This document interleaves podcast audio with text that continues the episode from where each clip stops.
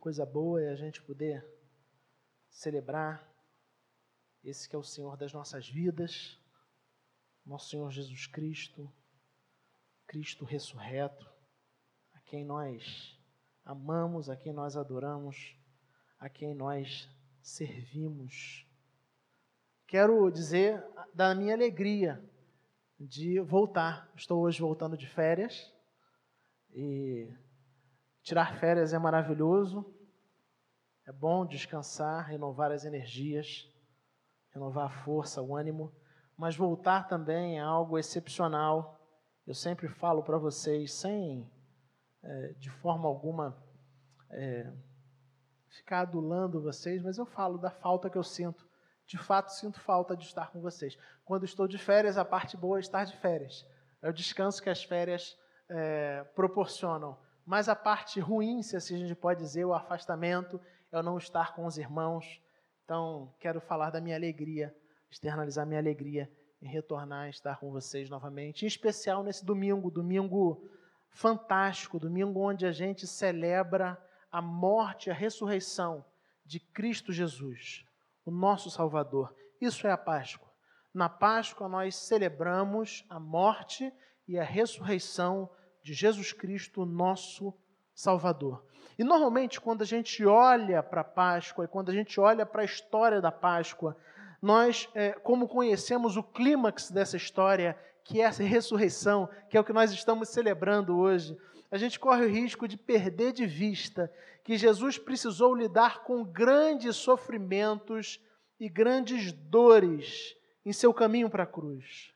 Quem olha ah, a celebração vitoriosa da ressurreição corre o risco de perder de vista que até chegar no momento da ressurreição, Jesus caminhou uma via dolorosa, enfrentou grandes desafios, e hoje nós começamos uma série de mensagens que pensará exatamente sobre isso, o caminho da cruz. A ideia é a gente realmente aprender com o Mestre, aprender com as realidades que ele vivenciou enquanto caminhava para o clímax da sua história aqui no mundo, que foi a cruz e posteriormente a ressurreição. É extremamente oportuno a gente pensar nisso num tempo tão marcado pela dor e pelo sofrimento. Nós temos vivido uma realidade difícil. Desde o último ano, a gente vivencia essa realidade da pandemia, onde parece que em muitos momentos a gente se sente até culpado por celebrar, ou sem motivos para celebrar. Talvez você que me ouve tenha é, chegado aqui ou esteja me assistindo através do nosso da nossa página no Facebook, pensando: será que existem realmente motivos para celebrar? A gente tem vivido um momento tão difícil, tão doloroso.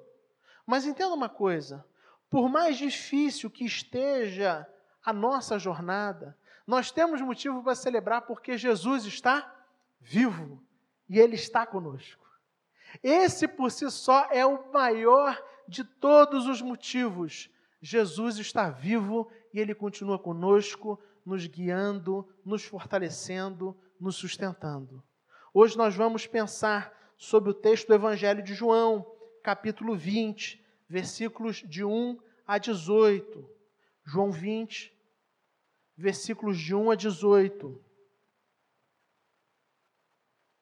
E o nosso tema será: o caminho da cruz vence a morte. O caminho da cruz vence a morte.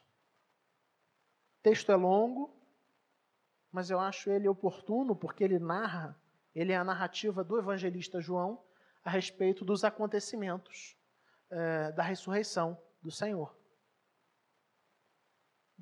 João 20, de 1 a 18, eu faço a leitura na nova versão internacional. Eu vou ler de maneira audível e você acompanha de forma silenciosa. No primeiro dia da semana, bem cedo, Estando ainda escuro, Maria Madalena chegou ao sepulcro e viu que a pedra da entrada tinha sido removida. Então correu ao encontro de Simão Pedro e do outro discípulo, aquele a quem Jesus amava, e disse: Tiraram o Senhor do sepulcro e não sabemos onde o colocaram. Pedro e o outro discípulo saíram e foram para o sepulcro. Os dois corriam, mas o outro discípulo foi mais rápido que Pedro e chegou primeiro no sepulcro. Ele se curvou, olhou para dentro, viu as faixas de linho ali, mas não entrou. A seguir, Simão Pedro, que vinha atrás dele, chegou. Entrou no sepulcro e viu as faixas de linho, bem como o lenço que estivera sobre a cabeça de Jesus. Ele estava dobrado à parte, separado das faixas de linho. Depois o outro discípulo, que chegara primeiro ao sepulcro, também entrou. Ele viu e creu. Eles ainda não haviam compreendido que, conforme a Escritura, era necessário que Jesus ressuscitasse dos mortos. Versículo 10. Os discípulos voltaram para casa. Maria, porém, ficou à entrada do sepulcro, chorando. Enquanto chorava, curvou-se para olhar para dentro e viu dois anjos vestidos de branco, sentados onde estivera o corpo de Jesus, um à cabeceira e outro aos pés. Eles lhe perguntaram: Mulher, por que você está chorando? Levaram embora o meu senhor, respondeu ela, e não sei onde o puseram. Nisso ela se voltou e viu Jesus ali, em pé, mas não o reconheceu. Disse ele: Mulher, por que você está chorando? Quem você está procurando? Pensando que fosse o jardineiro, ela disse: Se o Senhor o levou embora, diga-me onde o colocou, e eu o levarei. Jesus lhe disse: Maria. Então, voltando-se para ele, Maria exclamou em aramaico: Rabone, que significa mestre. Jesus disse: Não me segure, pois ainda não voltei para o Pai. Vá, porém, a meus irmãos e diga-lhes: Estou voltando para meu Pai e Pai de vocês, para o meu Deus e Deus de vocês. Maria foi e anunciou aos discípulos: Eu vi o Senhor e contou o que ele lhe dissera. Amém. Que o Senhor nos abençoe na reflexão sobre a Sua palavra. Era madrugada de domingo. A dor, a tristeza, a desesperança acompanhava cada um dos discípulos de Jesus. Eles haviam perdido de maneira trágica o seu Senhor. Aqueles a quem haviam dedicado os últimos anos, aqueles que tinham seguido dia após dia nos últimos anos, eles viram morrer. Eles viram ser preso, ser condenado injustamente e morrer de forma trágica, forma vergonhosa, pendurado numa cruz entre dois malfeitores. Maria Madalena então vai ao túmulo. E quando ela chega no túmulo, ela encontra o sepulcro aberto desolada, imediatamente ela vai encontrar Pedro e a João. O que ela havia visto. É provável que ela estivesse imaginando que, além de tudo que ela tinha vivenciado ou estava vivenciando nesse tempo, ela agora tivesse testemunhado, de certa forma, que o túmulo do seu Senhor, do seu amado, tivesse sido alvo de ladrões, os comentaristas, historiadores afirmam, Donald Carson, teólogo, afirma que o roubo de sepulturas e túmulos era um crime razoavelmente comum naquela época. Por esse motivo, inclusive, o imperador romano Cláudio decidiu ordenar a pena de morte para aqueles que destruíssem túmulos e ou removessem é, os cadáveres. Não é à toa, por exemplo, que quando a gente vai para o Evangelho de Mateus, nós lemos que os judeus acusaram os discípulos de Jesus de tentarem roubar ou de terem roubado o corpo de Jesus. Porque esse era um crime razoavelmente comum naquele tempo. E aí vocês imaginam que em meio a tanta dor, em meio a tanto sofrimento, num período de grande angústia e tristeza e desesperança, Maria queria mais uma vez, e possivelmente pensando que seria a última vez, ter contato, ainda que com o seu Senhor, mas de maneira morta. Mas ela queria estar com ele. E quando chega no sepulcro, encontra o sepulcro com a pedra removida. E agora ela também, diante de tanta dor e sofrimento, pensavam: até isso fizeram. Esse sepulcro provavelmente foi vandalizado.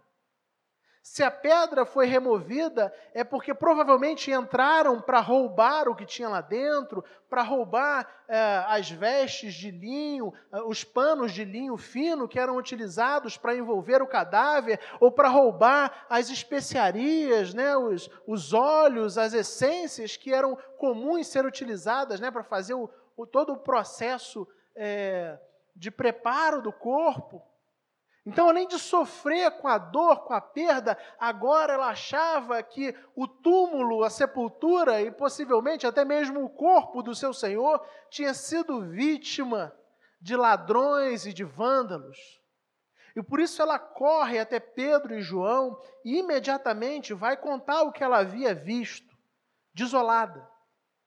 O texto nos diz que Pedro e João, quando são informados sobre isso, saem imediatamente, correndo até o sepulcro. Mas quando eles chegam lá, eles não encontram o corpo de Jesus. O outro discípulo não entra imediatamente, João não entra imediatamente, mas Pedro entra no sepulcro, e quando ele entra, ele percebe que não havia sinais de roubo. Os panos de linho ainda estavam ali coisas de valor que provavelmente, no caso de roubo, teriam sido levados. As coisas no sepulcro estavam, teoricamente falando, em ordem. Mas o principal não estava ali. O corpo havia sumido. As faixas de linho que eram usadas para enrolar o corpo estavam ali. O lenço que cobria a sua cabeça estava ali. Mas o corpo de Jesus não estava mais ali não haviam sido ladrões. O cenário era tranquilo, o que também não apontava para vandalismo. O fato é que algo diferente havia acontecido naquele lugar, mas eles não sabiam exatamente o que tinha acontecido, como nós lemos no versículo 9. Então eles resolvem voltar para casa. E o foco da narrativa parece sair de Pedro e João e das descobertas feitas por Pedro e João e retornar nesse momento, no versículo, uh, a partir do versículo 10 e 11, para Maria mais uma vez. Porque o texto nos diz que Maria permaneceu ali no sepulcro, à entrada do sepulcro, chorando a morte daquele a quem ela tanto amava. Versículos de 11 a 13. Maria, porém, ficou à entrada do sepulcro chorando. Enquanto chorava, curvou-se para olhar dentro do sepulcro e viu dois anjos vestidos de branco, sentados onde estivera o corpo de Jesus, um à cabeceira e outro aos pés. Eles lhe perguntaram: Mulher, por que você está chorando? Levaram embora o meu senhor, respondeu ela, e não sei onde o puseram. O coração de Maria estava absolutamente dilacerado pela dor da perda. Então ela permanece ali, talvez, com a expectativa, com o desejo de encontrar alguém que pudesse dar explicações. Aonde o corpo tinha sido colocado, o que fizeram com o corpo do Senhor. Ela permanece ali esperando alguma resposta, esperando que alguém talvez aparecesse, alguém que pudesse informar aquilo que ela tanto esperava. Como eu posso fazer para encontrar com Jesus. Talvez ela quisesse estar com ele uma última vez. E o texto nos diz que é nesse momento que ela olha para dentro do sepulcro e ali ela vê dois anjos vestidos de branco. E eles perguntam para ela: por que, que você está chorando? Mas é interessante que a dor dela é tão intensa, ela estava tão mergulhada no sofrimento, que ela tem dois anjos vestidos de branco diante dela e ela não esboça nenhum tipo de reação, nenhum tipo de sentimento, nenhum tipo de espanto. Ela simplesmente está mergulhada na sua dor e mantém o mesmo questionamento interior. Ela simplesmente vira para eles e pergunta: Olha, levaram embora meu senhor. Pergunta não, ela afirma, né? Levaram embora meu senhor e eu não sei onde ele está. Vocês percebem que coisa terrível? A dor havia tomado a conta do coração de Maria de tal forma, com tal intensidade, que ela tem anjos diante dela, anjos que perguntam para ela: o que é que você está procurando? E ela parece anestesiada, completamente submersa à dor e ao sofrimento incapaz de reagir até mesmo a essa revelação angelical, essa presença sobrenatural. Ela simplesmente diz: Levaram embora o meu Senhor e eu não sei onde ele está. Que coisa terrível. Mas o texto continua.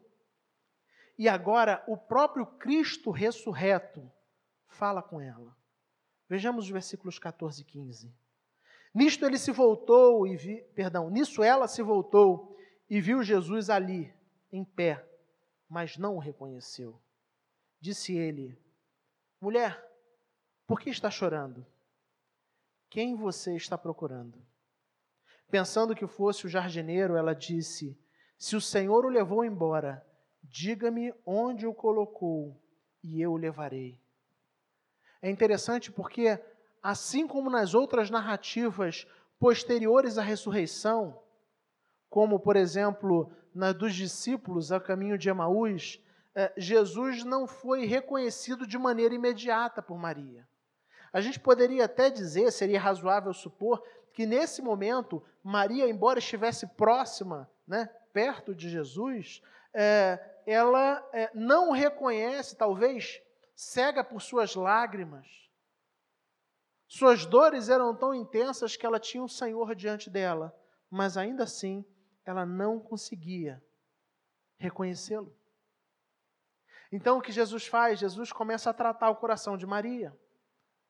E ao invés de fazer perguntas ríspidas, questionamentos duros, questionar a falta de fé e a falta de entendimento de Maria, Jesus simplesmente levanta questões para ajudá-la a lidar com o drama que ela vivia sobre uma outra perspectiva. São muito interessantes essas duas perguntas. Por que, que você está chorando? Mas mais interessante ainda, eu acho a segunda pergunta, quando Jesus gira para ela e diz: Quem você está procurando? Quem você está procurando? É verdade que Maria era uma das mais devotas seguidoras de Jesus mas sua visão a respeito do Mestre estava completamente detorcida, distorcida. Ela tinha uma visão limitada, tanto que ela continua a perguntar sobre onde está o corpo de Jesus, tendo Jesus diante dela. É como se Jesus estivesse dizendo: Quem você está procurando? Talvez o Jesus que você procura, Maria, não seja o Jesus de verdade. Talvez a visão que você tem a respeito de Jesus e da presença de Jesus com você seja extremamente limitada diante daquilo que é real, do Jesus real. Quem você está procurando, Maria? Jesus então faz perguntas para ela para ajudá-la a olhar e a pensar e a enfrentar as realidades que ela estava vivendo sob uma outra perspectiva. É nesse momento de dor e de confusão e de, sofrimento interior que ela é interrompida pelo Senhor, porque ela, ela mantém a mesma ideia. Os anjos falaram com ela e ela continua mergulhada na dor. Então Jesus pergunta a ela e a resposta é semelhante. Ela diz: Olha, levaram o meu Senhor. Foi você que levou. Se você sabe, me avisa, me fala, porque eu vou pegar o corpo até que Jesus resolve interromper essa confusão interior, chamando Maria pelo nome e dizendo: Maria. E quando as ovelhas ouvem a voz do bom pastor, elas reconhecem. É isso que o Evangelho diz. Porque o texto nos diz que imediatamente ela se volta para ele e exclama em aramaico: Rabone, que quer dizer mestre.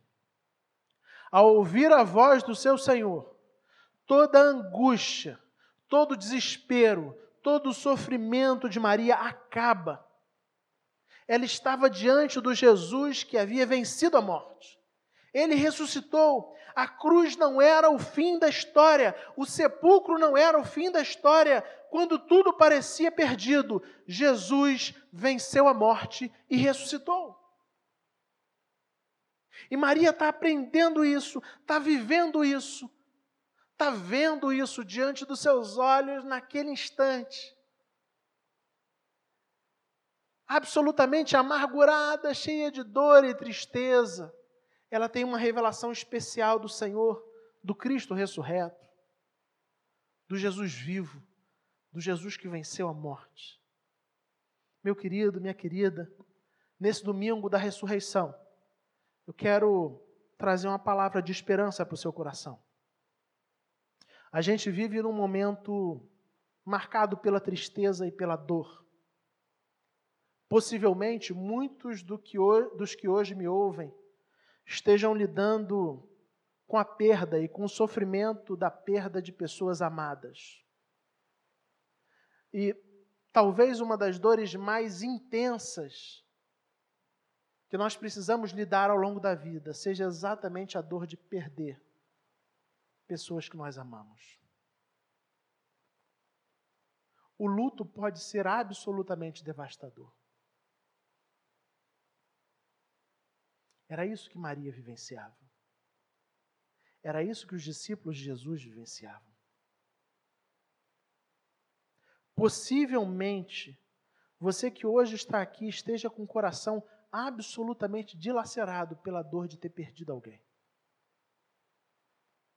Mas também existe a possibilidade de, ao invés de ter perdido alguém, você está com o coração absolutamente angustiado e assustado, com a possibilidade de perder a sua própria vida.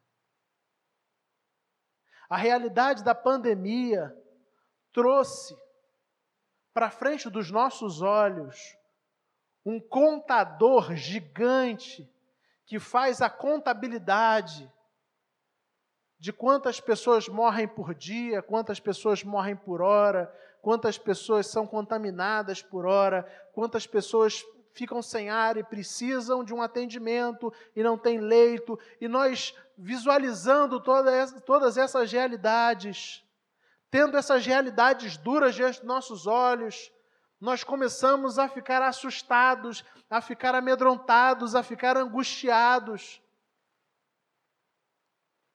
E eu não preciso que você fale, e não é uma revelação sobrenatural, mas eu custo acreditar que nesse período em que nós estamos vivendo, você, assim como eu, em algum momento não tenha se questionado e feito perguntas do tipo: será que é o meu momento? Será que será agora que os meus olhos irão se fechar? Será que eu vou perder pessoas que eu amo? Essa é a realidade que nós vivemos. Esse é o fato. A gente vivencia notícias assustadoras e a gente é tomado de medo da morte, tanto da nossa própria, quanto da morte das pessoas que a gente ama. De maneira que você dá um espirro, ou alguém espirra do seu lado, e nós estamos tão, tão sensíveis a essa realidade, que a gente fica com medo, com raiva. Por que não espirrou longe? Essa é a realidade que nós vivemos. O fato é que nós vivemos num mundo onde as pessoas consideram a morte o paradigma final. Nós vivemos num mundo onde as pessoas consideram a morte como o fim. Mas entenda uma coisa: para o Evangelho, as coisas são diferentes. O apóstolo Paulo, em 1 Coríntios 15, capítulo 15, versículo 19, diz uma coisa que eu tenho trazido muito ao meu coração nesse tempo que a gente tem vivido: se a nossa esperança em Cristo se limita apenas a esta vida, somos os mais infelizes de todos os homens. Portanto, a primeira, o primeiro destaque, a primeira palavra de esperança que eu quero trazer ao seu coração nessa manhã é exatamente essa. Entenda, lembre-se, a sua esperança e a minha esperança não se limitam a esta vida. Creia nisso. No tempo e numa sociedade onde as pessoas estão tomadas, assustadas, amedrontadas, angustiadas, pela perda, pela dor, pelo sofrimento de que perderam alguém. E eu não estou negando, é evidente que perder alguém dói, traz sofrimento. Mas num tempo onde a gente também fica angustiado pela possibilidade de perdermos alguém ou de nós mesmos morrermos, nós precisamos ser lembrados que, como discípulos de Cristo, a nossa esperança não se limita a esta vida. É claro que nós temos que ser responsáveis. É claro que nós devemos tomar medidas de precaução. É claro que nós devemos nos cuidar. É claro que nós devemos tomar os medicamentos. É claro que nós devemos seguir orientações médicas. Mas creia nisso. Guarde essa verdade no seu coração. A nossa esperança não se limita a essa vida. O Evangelho nos ensina que o caminho da cruz vence a morte. A morte não tem a última palavra sobre a vida. A morte não tem a última palavra sobre a sua vida. A morte não tem a última palavra sobre a minha vida. Quando nós cremos em Jesus, a morte não tem a última palavra. A cruz não encerrou o caminho de Jesus. Ao terceiro dia, num domingo de manhã, num dia como hoje, quando as pessoas foram procurar Jesus morto num sepulcro. O sepulcro estava vazio, porque Jesus estava ressurreto. Jesus disse: Eu sou a ressurreição e a vida.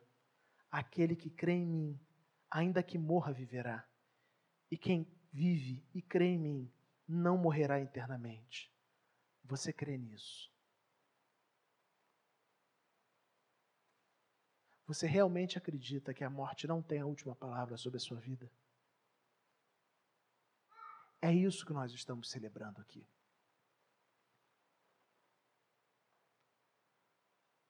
Na ressurreição de Jesus, utilizando as palavras do apóstolo Paulo, nós celebramos aquele que com a sua morte e ressurreição matou a morte.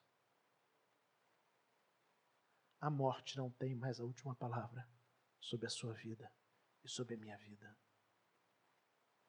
Se você crê em Cristo, se você se rendeu a Cristo, se realmente você entende a realidade do Evangelho de que nós somos falhos e que por isso estamos todos condenados, estamos alienados de Deus, afastados de Deus, e que não há nada que nós possamos fazer para mudar essa história, e que por isso Deus pegou e enviou seu Filho amado Jesus Cristo ao mundo, para que Jesus cumprisse a lei que nós não conseguimos cumprir.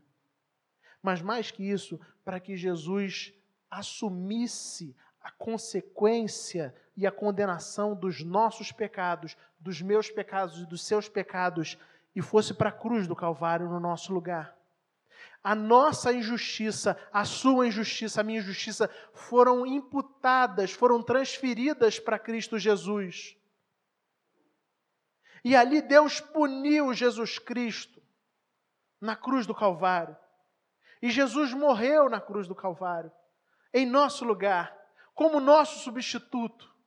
É isso que o Evangelho nos fala. Mas a morte não pôde detê-lo.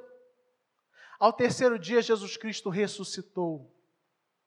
De maneira que aqueles que nele creem, aqueles que a ele se rendem, que entregam suas vidas a ele, que entendem de fato: eu sou falho, eu sou pecador, eu sou miserável, eu mereço a morte e a condenação, mas eu acredito e me rendo a Cristo Jesus. Foi por mim que Jesus morreu.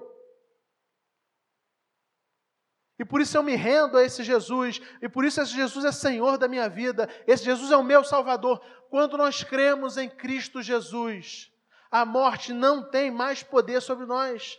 A nossa esperança não se limita a esta vida. Não se limita a esta vida.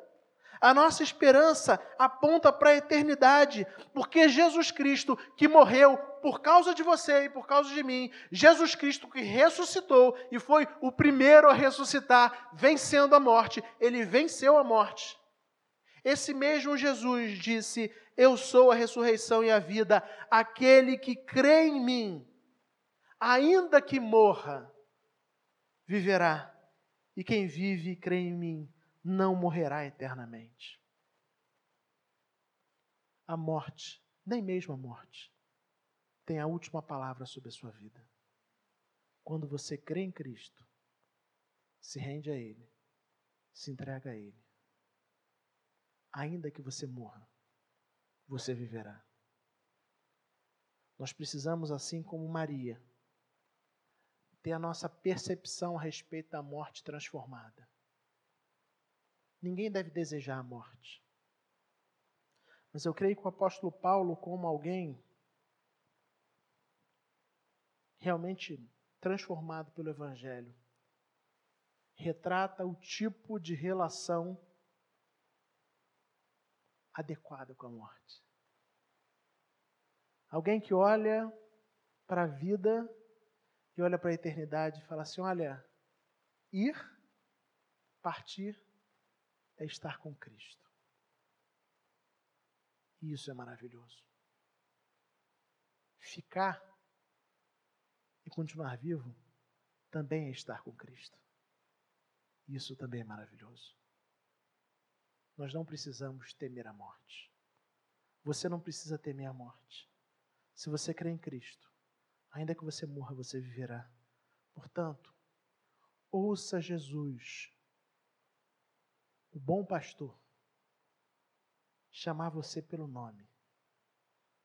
Nos momentos onde você se sente assustado, angustiado, amedrontado, onde o sofrimento é intenso. Assim como Jesus disse Maria, e o coração dela foi transformado. Quando você se sentir angustiado, ouça Jesus falando o seu nome. Mariana, André, Carlos, Aline, Arione, Maria, William, Célia, Ana Carolina, Ricardo. Jesus nos chama pelo nome quando nós somos ovelhas do bom pastor, reconhecer a sua voz traz paz ao nosso coração. Você não precisa ter medo da morte. Hoje nós celebramos o Jesus que venceu a morte. Não existe motivo para medo não existe motivo para angústia. Existe motivo para celebração. Quando o seu dia chegar e quando o meu dia chegar, o que precisa estar no nosso coração é a certeza: ir é estar com Cristo, o que é absolutamente maravilhoso. A morte não tem a última palavra sobre a sua vida e sobre a minha vida. Num tempo de tanto desespero, onde as pessoas têm se sentido angustiadas exatamente por crer que a morte tem a palavra final, que a morte simboliza o final da história. Nós ouvimos o Senhor Jesus dizer que ele venceu a morte e que aqueles que nele creem tenham a vida eterna. Que Deus abençoe sua vida. Ouça Jesus chamar você pelo nome. Quando o seu coração se angustiar,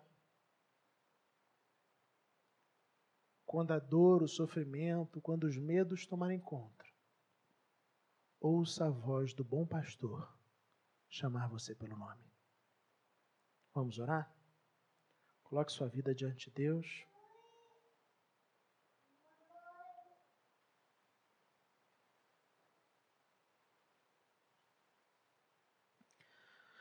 Senhor, nós louvamos o teu nome. Tu és um Deus rico em graça, em bondade e misericórdia.